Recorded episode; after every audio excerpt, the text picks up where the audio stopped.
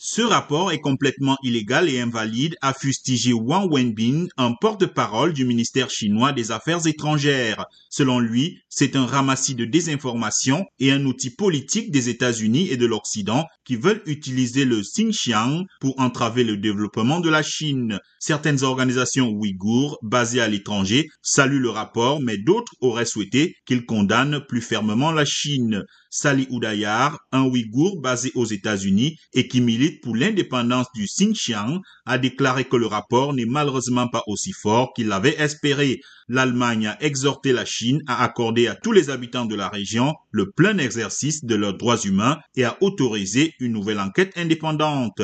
Le rapport de 50 pages recense des violations des droits humains commises par Pékin qui mène depuis quelques années une lutte contre ce qu'elle considère comme du terrorisme, accusant des séparatistes et islamistes ouïghours de mener des attentats dans le Xinjiang et le reste de la Chine.